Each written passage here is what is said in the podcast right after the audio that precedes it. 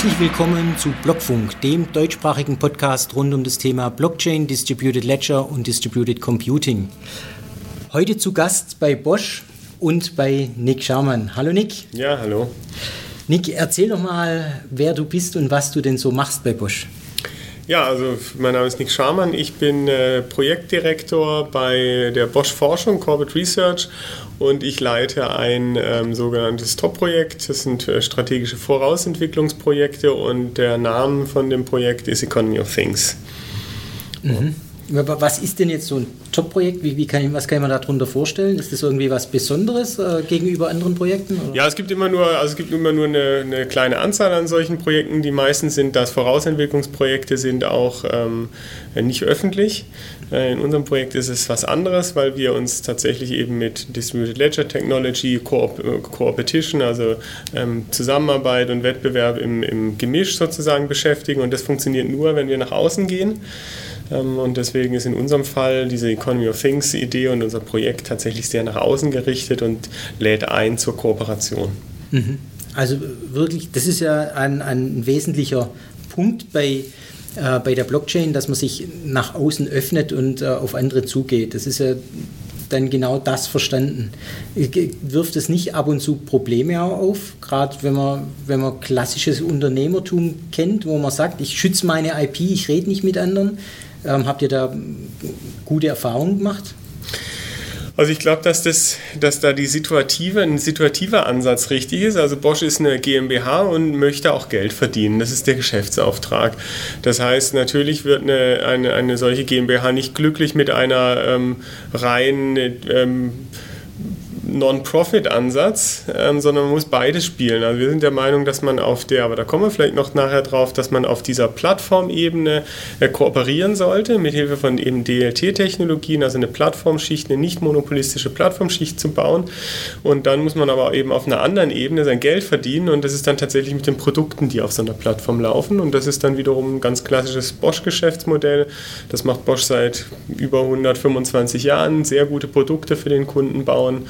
Ähm, in dem Fall, in unserem Economy of Things Fall, würden diese Produkte dann eben auf einer sich koordinieren und zusammenarbeiten auf einer Plattform, die nicht nur Bosch gehört, sondern allen Stakeholdern in der jeweiligen Domäne. Mhm.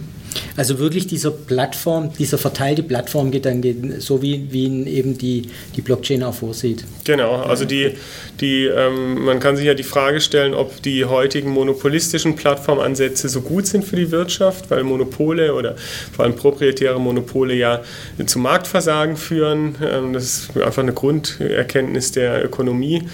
Und sie haben aber was Gutes, eben diese Koordination hinzubekommen und da sehen wir halt eine, eine auch gesellschaftlich relevante Lösung, zu sagen, dass man diesen Monopolisten ausschaltet und die Vorteile einer Plattform aber trotzdem behält. Mhm. Das klingt ja, klingt ja echt sehr interessant. Das heißt, jetzt aber nochmal zurückzukommen auf dieses, dieses Top-Projekt. Ähm, ist das das einzige Projekt, das sich also so, so zentral mit dem Thema Blockchain beschäftigt? Heißt es auch, dass dann die, die ganzen Blockchain-Themen, die, die bei Bosch laufen, auch bei dir zusammenlaufen? Ja und nein. Also es ist natürlich ein lustiger, klingt wie ein lustiger Widerspruch, dass man sagt, wir äh, beschäftigen uns mit einer dezentralen Technologie in einem zentralen Projekt. Ne? Ja, ja. Ähm, es ist so, dass diese, dass in unserem Projekt ähm, äh, das nicht aus äh, rein aus Forschern besteht, sondern dass Geschäftsbereiche ähm, Mitarbeiter in das Projekt entsenden. Ähm, also zum Beispiel Mitarbeiter von Power Tools oder von ähm, Thermotechnik, die sind bei uns im Projekt ähm, 100% abgeordnet und stellen so sicher, dass wir auf der einen Seite die Vernetzung in die Geschäftsbereiche haben und auch Lösungen erzeugen, die relevant sind für die Geschäftsbereiche. Und trotzdem sind wir alle zusammen, um ähm, strategisch dieses Economy of Things, ähm, die Idee weiterzutreiben. Also so tatsächlich so auch dieser agile Ansatz, ich ziehe aus jedem Bereich jemanden zusammen, um das Projekt nach vorne zu treiben. Mhm, ganz genau, ja. Ah, okay, okay. Und ähm, jetzt gibt es ja eine Vielzahl von Technologien am Markt. Und ähm, das, was ich immer als erstes gefragt werde, äh, wenn es um ein Projekt geht und, und ähm, dann, da geht es erstmal noch gar nicht um die, die, den Inhalt meist, sondern dann werde ich als erstes gefragt, und mit welcher Technologie mache ich denn sowas? Deswegen auch gleich mal meine Frage an euch. Also das halte ich nicht für den richtigen Ansatz, das okay. so zu machen, aber ähm, trotzdem die, die, Frage, es gibt ja jetzt wahnsinnig viele Technologien am Markt und man, man liest ja auch sehr oft ähm, in der Presse, dass Bosch sich jetzt mit der und der Technologie auseinandersetzt. Welche Technologien setzt ihr denn alle ein? Wir ähm haben, äh, wie es eigentlich im Engineering üblich sein sollte, eine relativ aufwendige Requirements-Analyse gemacht, wobei das Interesse, Interessante für uns war, dass wir ähm, typischerweise machten beim Bosch eine, eine, eine Requirements-Analyse, um die Anforderungen, die ein Kunde an ein Produkt hat, rauszufinden. Das Interessante ja. ist, dass wir aber gleichzeitig ja der Kunde sind. Also mhm. Das heißt, wir haben sozusagen eine Requirements-Analyse für uns selber gemacht, also die Anforderungen, die wir haben, haben dann technische Merkmale abgeleitet, das heißt messbare Größen und Kriterien, ähm, die diese Anforderungen erfüllen und dann kann man über so eine sogenannte Pew-Matrix einzelne Technologien ranken und gegenüber den jeweiligen Anforderungen. Mhm. Und das führt aber auch dazu, dass man natürlich je nach Use Case und je nach Anwendungsfall leicht unterschiedliche Gewichtungen in den Anforderungen hat, sodass immer oftmals unterschiedliche Technologien rausfallen. Ähm, deswegen ähm, kann man die Frage beantworten, welches ist es denn nun von den DLT-Technologien, die die kann man mit einem, das hängt davon ab. das ist auch meine Antwort, die, die immer kommt. Das hängt nämlich tatsächlich vom genau. Use Case ab, ja, klar. Also ich glaube so insgesamt, also zwei Sachen gibt es dann noch weiter, glaube ich, zu, zu sagen. Erstens, ähm, Bosch ist ja ähm, mit, der, mit, ein, mit, mit IOTA so ein bisschen nach außen hin ähm, wahrgenommen. Der Hintergrund da ist, es gibt einen Robert Bosch Venture Capital Arm und die investieren in, in, in Startups, Technologien aus ähm, kommerziellem Interesse ähm, und das ist dort passiert, hat aber mit den ähm, äh, technischen Bedeutungen für den Bosch und für uns jetzt im engeren Sinne natürlich ähm, nicht direkt den Zusammenhang. Mhm. Ähm, das heißt, wir gucken uns auch, benutzen auch eine ganze Reihe von anderen Technologien. Ähm, wir entwickeln auch äh, DLT-Technologie weiter. Mhm. Also seid aktive Committer dann, oder? Ja, genau. Also der Plan ist, ähm, ich glaube persönlich daran, dass ähm, die ähm, heutigen Technologien ganz interessant und gut sind, aber ein paar Eigenschaften nicht haben, nämlich vor allem Transaktionsfrequenz, ähm, Transaktionskosten und so weiter. Und den Ansatz, den wir äh, mit der TU Darmstadt zusammen verfolgen, und das werden wir am Ende des Jahres open sourcen, den Code, sind so State Channels, das sind so Second-Layer-Protokolle, so mhm. ähnlich wie Raiden oder so, ja, ja. nur dass man dort komplette Kontrakte über State Channels ähm, realisieren kann und die sogar stacken kann, also virtualisierte State Channels aufeinander aufbauen. Ähm, das heißt, ähm, da glauben wir sehr stark dran, dass solche Second-Layer-Protokolle viel von den Skalierungsproblemen äh, lösen werden. Mhm. Weil ähm, ich finde es immer ganz interessant, wenn die Leute sich, weiß nicht, Ethereum angucken und sagen, ja, das ist ja jetzt viel zu teuer und, und, und viel zu langsam. Ähm, wenn man jetzt einen, ähm, einen, Ingenieur fragen würde, ich hätte gerne eine Schraube, die soll ähm, super hohe Zugfestigkeit haben, korrosionsbeständig, sehr, sehr leicht und darf auch nichts kosten. Dann wird jeder sagen, nein, das können, ist nicht baubar, das geht nicht. Und, sondern man muss je nach Anwendungsfall vielleicht unten eine dicke Schraube reinschrauben und wenn man dann Gebäude drauf baut, dann verwendet man oben kleinere und billigere Schrauben. Und deswegen ähm, finde ich jetzt so, wenn man über Technologien spricht, finde ich auch so sehr interessant, sich zu überlegen, was gibt es da für so Second, Third Layer Protokolle und da sind wir eben auch dran. Mhm. Das äh, heißt Perun, das System, und wie gesagt, Ende des Jahres wird es open sourced. Hm, kann man dann benutzen. Okay, und da baut ihr jetzt auch schon eigene Applikationen drauf. Genau, wir haben natürlich jetzt auch so erstmal aus der Mobilitätsbrille, ähm, Bosch hat ja viele Geschäftsfelder, aber aus der Mobilitätsbrille ähm, kann man sich überlegen, dass man mit solchen ähm, Second-Layer-Protokollen, also Perun-Systemen, äh, allerhand äh, interessante Probleme lösen kann, die vorher mit einem, sagen wir, Barebone Ethereum-System nicht möglich waren, beispielsweise ähm, Vehicle-to-Vehicle-Communication oder Platooning, wo man Hochfrequenztransaktionen braucht ähm, und nicht zwangsläufig äh, mit einem Internet verbunden ist. Da ist sowas dann sehr spannend. Mhm. Gut. Ja, wenn wir schon bei Anwendungsfällen sind, gibt es Anwendungsfälle, über die du ähm, reden darfst, über die du berichten darfst? Ja, also es gibt äh, eine generische Idee, die, ich, ähm, die wir auch in ähm, wahrscheinlich im ersten Quartal nächsten Jahres veröffentlichen, mit einem Fahrzeug von Bosch ausgestattet, das anfängt mit verschiedener Infrastruktur, anderen Fahrzeugen zusammen was zu ähm, äh, zu tun, sozusagen, auch mit anderen großen Konzernen zusammen. Das ist das eine, da ist sozusagen eine Ankündigung. Mhm. Ähm, und was wir konkret ähm, gemacht haben, da fallen mir zwei Projekte ein, die sich leicht erklären lassen. Einmal eben ähm, Certifica ist das Projekt. Das ist ein ähm, Projekt, das ähm, Fahrzeugkilometerstände in, also am besten gesagt die Hash, einen Hashbaum mhm. erzeugt und dann den in ähm, ein DLT-System schreibt. Und da geht es eben darum, dass man bei Gebrauchtwagen ja oftmals das Problem hat, dass die äh, Kilometerstände nicht der Realität entsprechen. Und mit diesem Zertifikat, ist in Beta-Testphase gerade, ähm, kann man eben ähm, das verhindern, indem man eine Historie hat auf einem Drittsystem sozusagen, wo man nachweisen kann, ähm, dass die Kilometerstände tatsächlich der Realität entsprechen. Mhm. Und das zweite Projekt, was wir gemacht haben, das sind technisch noch so ein bisschen so nicht so super spannende Projekte, aber dafür schneller. Ähm, es gibt ja die GS1 ähm, in Deutschland und mit, da haben wir ähm, ein Palettenscheinprojekt realisiert mit ungefähr 30 anderen Firmen. Ähm, da geht es darum, klingt auch erstmal ein bisschen unspannend, aber eigentlich ähm, ein ganz guter Ansatz, um sich da anzunähern. Ähm, bei den Paletten ist es ja so, dass ähm, das heute tatsächlich noch mit Palettenscheinen, also Papierscheinen funktioniert. Mhm. Und da gibt es dann Intermediäre, die diese Scheine aggregieren und so. Und wir haben jetzt ähm, einen, ähm, auf Multichain ein System gebaut, in dem tatsächlich dieses Palettentracking läuft und das dann aber auch von, das System wird dann auch von diesen ganzen Firmen betrieben. Das heißt, Bosch betreibt einen Knoten ähm, in dem System, in dem dann halt ähm, Palettenscheine abgelegt, gehandelt, ähm, Proof of Origin und so weiter ähm, realisiert werden. Ja, aber das ist tatsächlich ein, ein Phänomen, das ist das falsche Wort, aber das ist tatsächlich gängige Praxis, dass man an äh, vielen Stellen heutzutage in, in so einer Ökonomie ähm, von, von Systemen, die zusammenarbeiten, eben Papier als die ein, einzige Schnittstelle hat. Also da ist Digitalisierung praktisch nicht mhm. angekommen.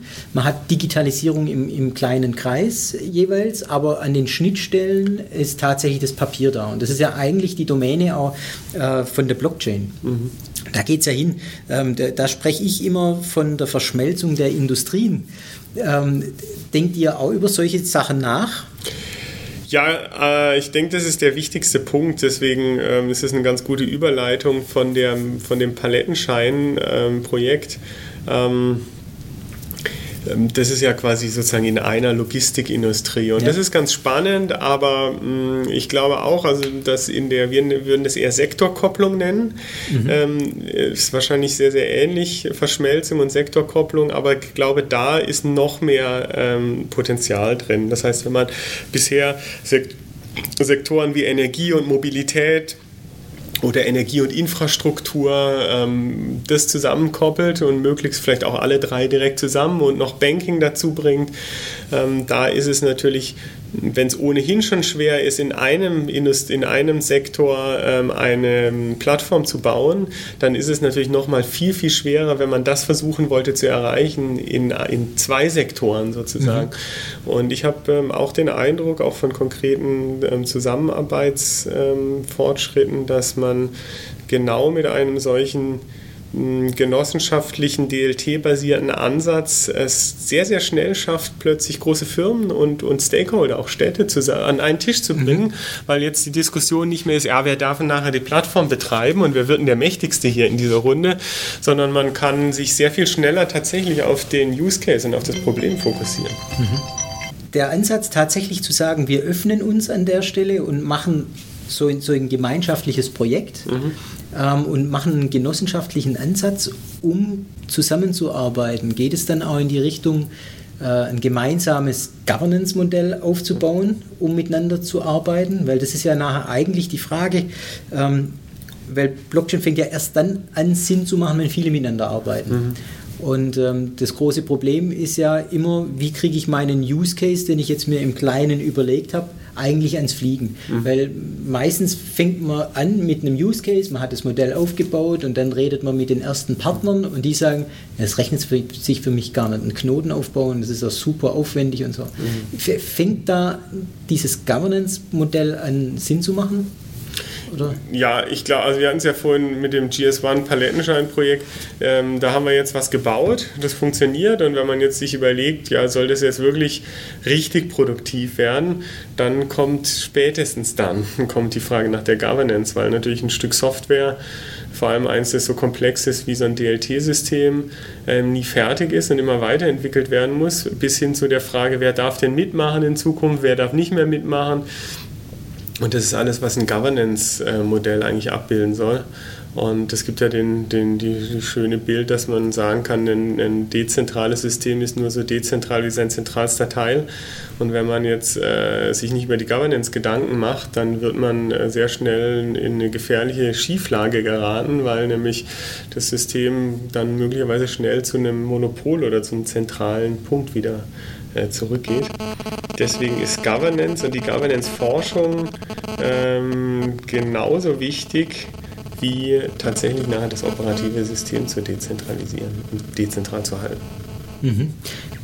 Jetzt ist es aber natürlich um ein Vielfaches aufwendiger, so, ein, so eine dezentrale Organisation ähm, zu haben und zu, zu weiterzubringen, als wenn ich sage, es gibt die Firma XY, die sich um den Betrieb kümmert, die, die mir meine Sorgen abnimmt und das Ganze irgendwie ans Laufen bringt.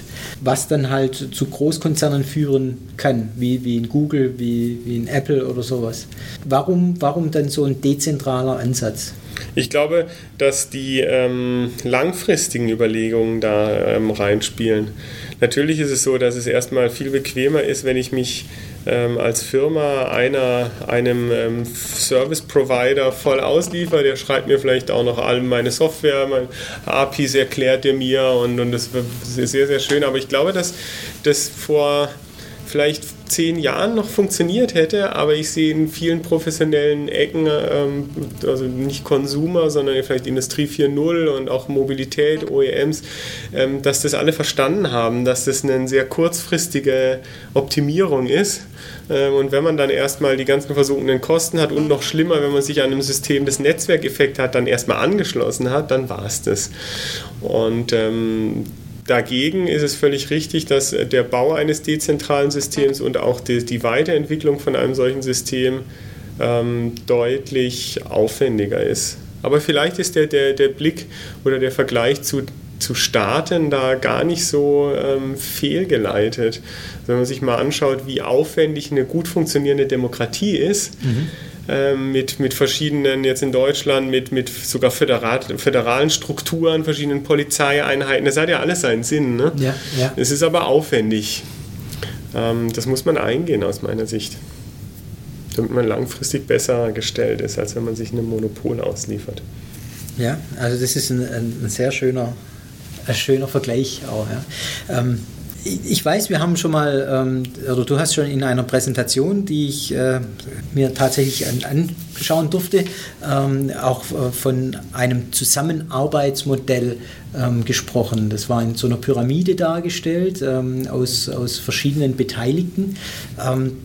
Was ich ein, ein sehr schön, schön aufbereitetes Bild fand, über das du da gesprochen hast weil es nochmal gezeigt hat, was eigentlich der Mehrwert von, von Blockchain ist und wie Geschäftsmodelle sich ändern müssen oder wie sich Zusammenarbeitsmodelle verändern müssen, ähm, damit damit die Mehrwerte entstehen. Vielleicht kannst du da ein bisschen was dazu erzählen. Also, ähm, also das heißt ja so unter diesem, diesem Kunstwort Co-Opetition ähm, sieht man das ja. Das ist im Grunde schon, wir haben es ja schon so ein bisschen angedeutet, dass man ähm, einfach situativer handeln sollte, ähm, auch als Firma, dass man eben sagt, auf den Netzwerkeffektebenen morgens treffen wir uns bei zu einer Governance-Sitzung, überlegen uns, wie wir Code weiterentwickeln und dann fahren wir nach Hause und versuchen darauf Produkte zu bauen, die besser sind als, als der Wettbewerb in dem Fall.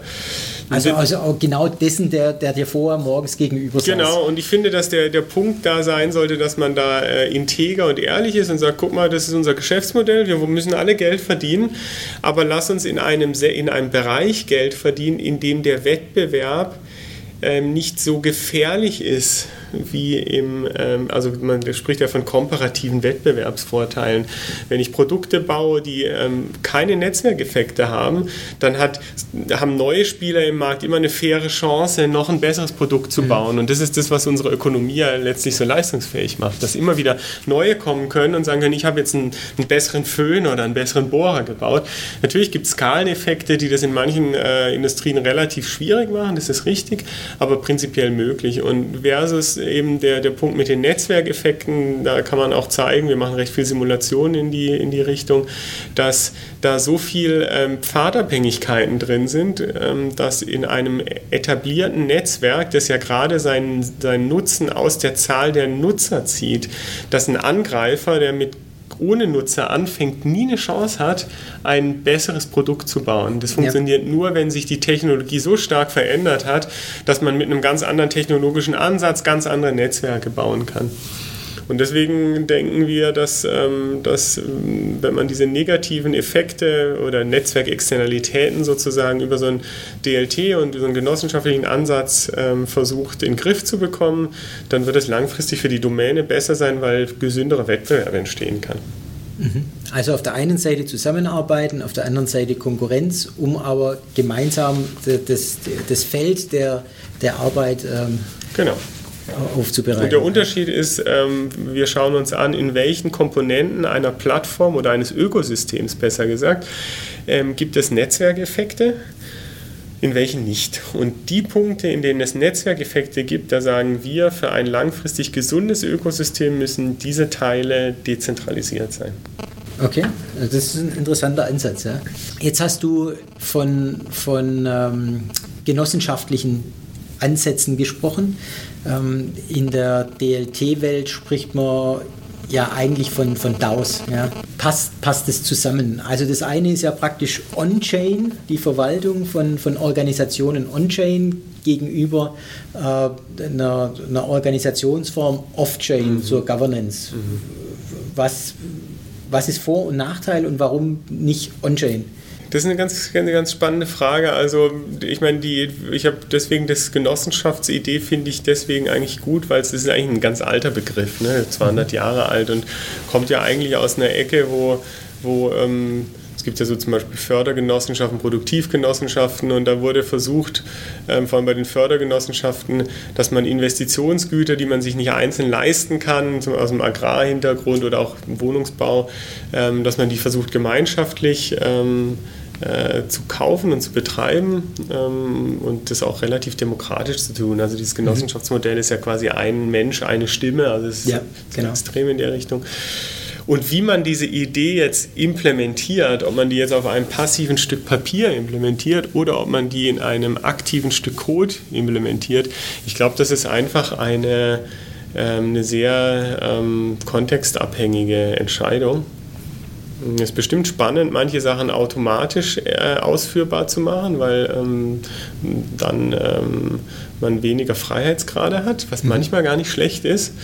Auf der anderen Seite muss man bedenken, wir reden ja über Open-Context-Systeme, also Systeme, die ähm, sich an Umwelten anpassen können, die zum Designzeitpunkt noch nicht wirklich bekannt waren. Ähm, deswegen braucht man da aus meiner Sicht auch ein ganzes Stück Flexibilität und dann braucht man, glaube ich, eine gute Balance. Das andere Thema, das du vorher noch angesprochen hast, war die ähm, Kooperation mit anderen Unternehmen. Ähm, das heißt, Bosch arbeitet momentan mit vielen weiteren Unternehmen zusammen, um ähm, diese Ideen, die ihr erarbeitet, auch tatsächlich zu verproben und in, in einer Pilotphase umzusetzen. Mhm. Gibt es für, für Unternehmen auch die Möglichkeit, sich an euch zu wenden und zu sagen, lasst uns da was machen, wenn wir Ideen haben? Ist das, ist das ein Ansatz von euch oder würdet ihr sagen, nee, nee, wir gehen auf die Firmen zu? Wie, wie funktioniert das? Wie? Also da äh, sind wir ganz offen. Also mh, mm, wir gehen zum Teil auf die Firmen zu, zum Teil kommen die auf uns zu, zum Teil ähm, ähm, finden wir die auch in ähm, Allianzen. Bosch ist eines der Gründungsmitglieder der Trusted IoT Alliance. Mhm. Hm, da gibt es eine ganze Reihe von Firmen, die sich vor allem, also es hat einen ganz starken DLT-Hintergrund, diese Trusted IoT Alliance, und das soll eine, eine Möglichkeit sein, um äh, auch in größeren Runden sich auszutauschen, weil das ist, ist natürlich eine Balance da zu finden, wenn jetzt äh, ein Konzern wie Bosch mit einem anderen Konzern sich trifft, um was zu machen, ist das eine gute Sache, weil irgendwie muss es mal zwei geben, die einfach sagen, wir tun jetzt einfach mal was. Ja, ja. So dass, dass, dass sich auch andere Spieler sich daran orientieren können, möglicherweise und so eine Art Nukleus äh, dann eben sich bildet. Deswegen ähm, ist auf der einen Seite so äh, bilaterale, lass uns mal schnell was zusammen tun, äh, Ansätze gut, aber dann muss man aus meiner Sicht auch relativ schnell in einen größeren Rahmen kommen, ähm, weil sonst hat man auch nichts gekonnt, weil dann baut man wieder zu zweit irgendwas, was eigentlich viel, viel ähm, partizipativer sein sollte. Ja, also ich, das glaube ich auch, ähm, das bringt nichts, da bleibt man dann auch irgendwann stehen, dann kommt man nämlich aus dieser Prototypenphase gar nicht raus. Richtig, und dann muss man sich, das Spannende ist, dass man sich quasi in der, in der, in der Sekunde, wo man sich entscheidet, einen Prototypen zu bauen, sollte man auch in, zu der gleichen Zeit sich überlegen, was, wie skaliert man den denn? Und dann kommen wir wieder auf Governance. Da muss man sich überlegen, nach welchen Kriterien, wir sitzen jetzt hier zu zweit, nach welchen Kriterien darf denn Dritter dazukommen? Wie entscheiden ja. wir das? Und was passiert mit dem Code, den wir da schreiben? Was für eine Lizenz sollen der haben? Wer darf den denn weiterentwickeln und so? Also das darf man nicht zu spät machen. Ganz im Gegenteil. Man muss das im Grunde genommen sozusagen direkt parallel mit anfangen zu diskutieren. Also das, das ist auch ein Punkt. Ich glaube, man sollte auch nicht im Fokus haben, wir machen jetzt mal nur einen POC und im kleinen Kreis, sondern auch gleich den Fokus darauf haben, wie sieht denn mein Geschäftsmodell aus, wo, geh, wo will ich denn da hin, ja? wie, kann ich, wie kann ich das in die Produktion bringen. Ich, ich hätte eher gesagt, weniger Geschäftsmodell, ich hätte eher gesagt Skalierungsmodell. Skalierungsmodell, okay. Also wie, wie, wie, kriegt man das, wie kriegt man das hochskaliert, dass mehr Spieler an Bord kommen, weil dann entsteht ja gerade der Nutzen, wir reden ja über Netzwerkeffekte. Ja, ja. Ähm, deswegen würde ich eher über Skalierungsmodelle sprechen als Geschäftsmodell. Man spricht ja heute oder man hat heute ähm, Plattformen auf der einen Seite, die ja sehr zentralistisch sind, die Geschäftsansätze bringen. Und äh, jetzt kommen wir neu mit ähnlichen Ansätzen nur auf der Blockchain und verteilten Systemen. Ähm, oder verteilte Ökosysteme, auf denen man Geschäftsansätze aufbaut. Wie, was ist denn da der Unterschied für dich? Ähm, macht das eine mehr oder weniger Sinn? Wo, wo läuft es da aus deiner Sicht hin? Also mit den zentralistischen Plattformen, äh, da hatte ich ja schon gesagt, dass ich das sehr problematisch halte. Mhm. Ähm, ich glaube, ähm, diese dezentralen Plattformen haben mehr Potenzial. Auf der anderen Seite kann man sich natürlich die Frage stellen, ähm, wie viele von den Systemen, die, den DLT-Systemen, sind denn wirklich produktiv tätig? Mhm. Ähm, und da kommt man drauf, dass das nicht allzu viele sind. Ja. Und äh, ich glaube, die ähm, Herausforderung ist, ist ähm, da so ein Minimal Viable Ecosystem zu bauen, MVI, ähm, das ähm, zum in einer ersten Iteration alle, alle Elemente hat, die so eine Plattform typischerweise bietet, sodass es dann weiter wachsen kann. Und ähm, für so ein MVI fehlen, äh, da sind ein paar Sachen wichtig. Also zum einen braucht man natürlich eine kritische Menge an Spielern, die da drauf gehen auf so ein System. Und es müssen aber auch alle Eigenschaften von so einer Plattform äh, realisiert sein. Und ich glaube, da gibt es auch noch eine Menge Arbeit zu tun. Ähm, wir haben da so ein Bild von verschiedenen äh, Transaktionsschritten, die nötig sind, um so ein, so ein MVI wirklich hinzubekommen, also was alles da drin mhm. möglich sein muss. Und da gibt es ja so die, die vier Schritte. Also zunächst mal Discovery, ein, ein Algorithmus, ein Mensch, eine Firma muss was finden, wenn es ein Problem hat, irgendjemand, der ihm die Leistung bietet. Dann gibt es eine Meeting of the Minds Phase, ähm, wo der Erstkontakt sozusagen besprochen wird. Können wir zusammen einen, ein Problem lösen? Kannst du mir was liefern? Kann ich dir was liefern? Zu welchem Preis? Grob. Und ähm, das ist so der bilaterale Teil. Oder man denkt dann an Marktplätze nach, in denen dann Matching läuft. Äh, und dann gibt es eben die Settlement-Phase, in der ähm, dann das Verhandelte eben ausgestaltet wird und realisiert wird, so ähnlich wie so eine Vertragsausführung ja. und dann so ein Post-Settlement, wo Lernen und Reputation drin ist. Und, und ähm, alle von den Phasen müssen funktionieren und müssen dezentral sein und müssen auch skalieren. Und da gibt es durchaus noch ein paar Punkte. Während an dem Settlement könnte man sagen, da gibt es schon unheimlich viel Code, der, den man vielleicht auch wie eben angedeutet mit den Second-Layer-Protokollen ähm, vielleicht auch gut skalierbar ist. Andere Sachen sind da noch deutlich, ähm, haben deutlich mehr ähm, offene Punkte und Potenzial. Äh, zum Beispiel diese Meeting of the Minds Phase, also dezentrale Marktplätze, ähm, ist aus meiner Sicht noch ein ganz großer ähm, Punkt, den die Community bearbeiten muss und auch die Forschung noch weiter bearbeiten muss, weil da gibt es noch nichts, was man einfach mal so nutzen kann. Ja. In dem Zusammenhang wird es da auch Zwischenschritte geben aus deiner Sicht, dass man sagt, okay, manche dieser, dieser ähm, Aufgaben mache ich wirklich dezentral und andere zentral, dass es so ein Mixing gibt? Ich befürchte, ähm, wenn ich, ich muss alle Elemente, die Netzwerkeffekte haben, von Anfang an dezentralisieren. Es führt kein, wenn, wenn man sich einmal ein proprietäres Monopol irgendwo reingezogen hat, dann besetzt es diesen Kontrollpunkt und dann war es das. Dann kann man es nicht mehr dezentralisieren.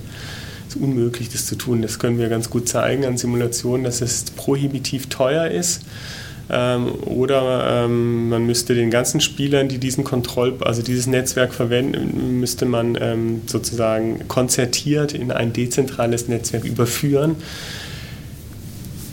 Unrealistisch. Okay, das ist, das ist eine gute Aussage. Das heißt, es ist eine ganz ja? gefährliche, schiefe Ebene, wenn ich sage, ha, jetzt baue ich mal so ein, äh, so ein MVI auf und, und da gibt es so ein paar ähm, Marktplätze, ähm, die durchaus Netzwerkeffekte haben. Und das ist uns zu so kompliziert, da wollen wir nicht warten. Das machen wir jetzt erstmal mit einem proprietären ähm, Matching-Algorithmus. Der läuft dann bei, auf einem Server von irgendeiner Firma. Und dann fängt das an, das System zu laufen, immer mehr kommen an Bord, dann ähm, war es das. Dann haben wir einen, wieder ein Monopol uns gebaut. Ja, ja, das ist ein sehr interessanter Ansatz. Das finde ich, find ich sehr interessant. Jetzt haben wir über ganz viele Punkte gesprochen. Ähm, und du hast ganz am Anfang gesagt, ähm, dein, dein Bereich nennt sich Economy of Things. Ist das alles Economy of Things oder gehört da noch mehr dazu? Was sind die Bestandteile von Economy of Things? Das ist weitgehend das, was ich gesagt habe. Also die Idee ist ja, also der Begriff äh, ist ja tatsächlich von IBM entlehnt. Die haben das mal vor Jahren auf einem Paper ähm, als, als Begriff ähm, mhm. eben, äh, gemeldet oder kam auf die Idee. Mm, und ich finde den Begriff von daher gut, so wie ich ihn jedenfalls interpretiere, ähm, zu sagen, wir haben eine Marktökonomie, die hier in Deutschland, Europa, im Westen, die ganz gut funktioniert. Also sie funktioniert nicht perfekt, bei weitem nicht, aber ähm, wir sitzen jetzt hier, sind wohl genährt, sind mit dem Auto hergekommen, da war Sprit da.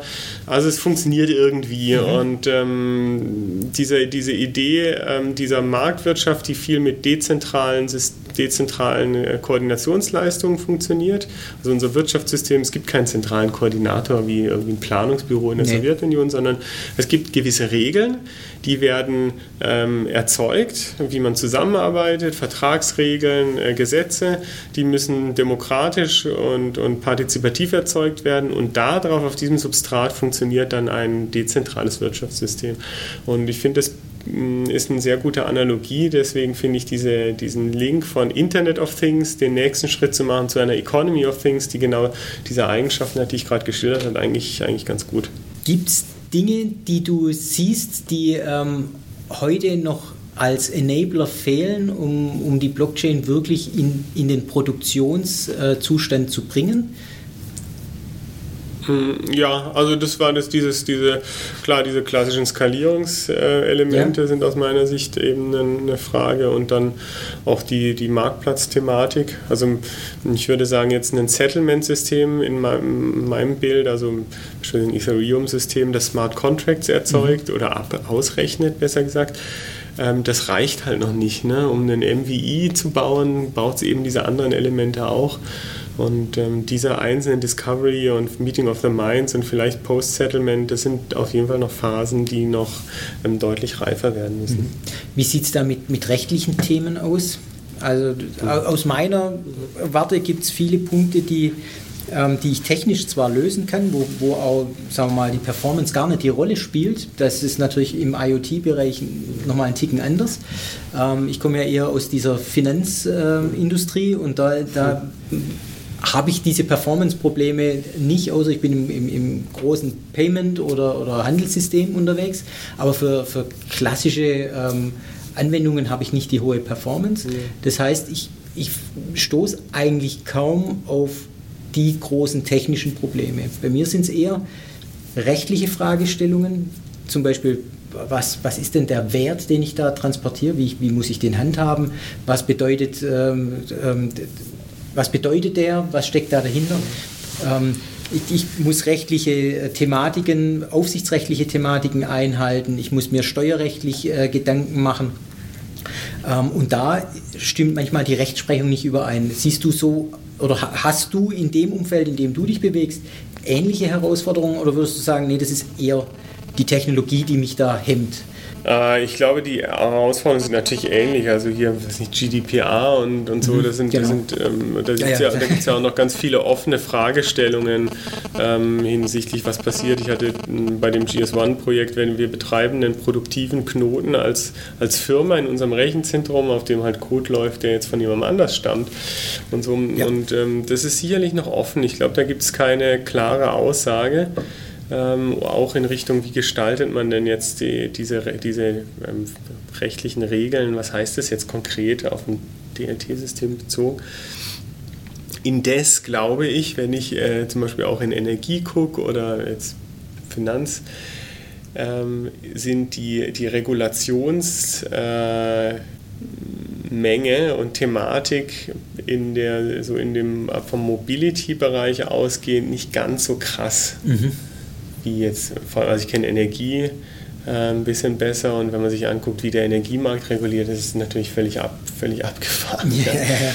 Und das ist in der, wenn man jetzt sich Mobilitätsanwendungen überlegt, ist das nicht ganz so dramatisch, habe ich den Eindruck. Aber völlig richtig, wichtiger ja. Punkt. Was gibt's, was würdest du dir wünschen, was als nächstes noch zu tun ist oder was als nächstes passiert, um, um die nächsten äh, Schritte positiv äh, weiterzubringen? Also ich wünsche mir, dass, ähm, dass man ähm, den Gardner Hype Cycle sich mal anschaut und ähm, versucht, ähm, daraus zu lernen. Also ich habe äh, ganz konkret, ähm, bis, ich weiß nicht, bis vor einem Dreivierteljahr äh, haben ja alle gesagt, also ich man wird auch irgendwie, wenn die Blätter vom Baum fallen, dann wird es in eine, in gehasht und in eine Blockchain geschrieben, damit der Förster irgendwie 25 Jahre später, ähm, weiß nicht, die, die den Waldwachstum nachweisen kann. Also die, ich sage, fällt mir gerade nur, das sind die absurdesten Sachen. Yeah. Ähm, und, und, und dieser Hype-Cycle, der sagt ja, es gibt da so eine neue Technologie und dann geht es erstmal hoch, alle super euphorisch und danach bricht es dann ein und dann gibt es eine Delle und dann kommen die langfristigen Lösungen langsam wieder mhm. hoch. Und ich merke schon, dass wir jetzt jetzt ähm, schon massiv den Weg nach unten gehen und plötzlich alles in Frage gestellt, ob das überhaupt was bringt. Und jetzt haben wir vor ein paar Tagen Dänemark, also hier die Bitcoin hat äh, Dänemarks Energieverbrauch äh, überholt und jetzt kommen die Großmarken, bringt ja alles nichts und es gibt überhaupt keinen einzigen produktiven Use Case und der Endnutzer hat davon überhaupt nichts. Und da werbe ich immer, da, genauso wie ich versucht habe, oben an der Delle zu sagen, Leute, das lasst mal schauen. Und, und das, es gibt die meisten äh, Use Cases sind es gar nicht, weil, wie gesagt, ich sehr stark auf die Netzwerkeffekte schiele. Äh, genauso bin ich jetzt am sagen, ruhig bleiben. Mhm. Da tut sich was. Ähm, das dauert halt ein bisschen, um wirklich substanzielle äh, Lösungen zu erarbeiten. Aber ich glaube, sie werden kommen.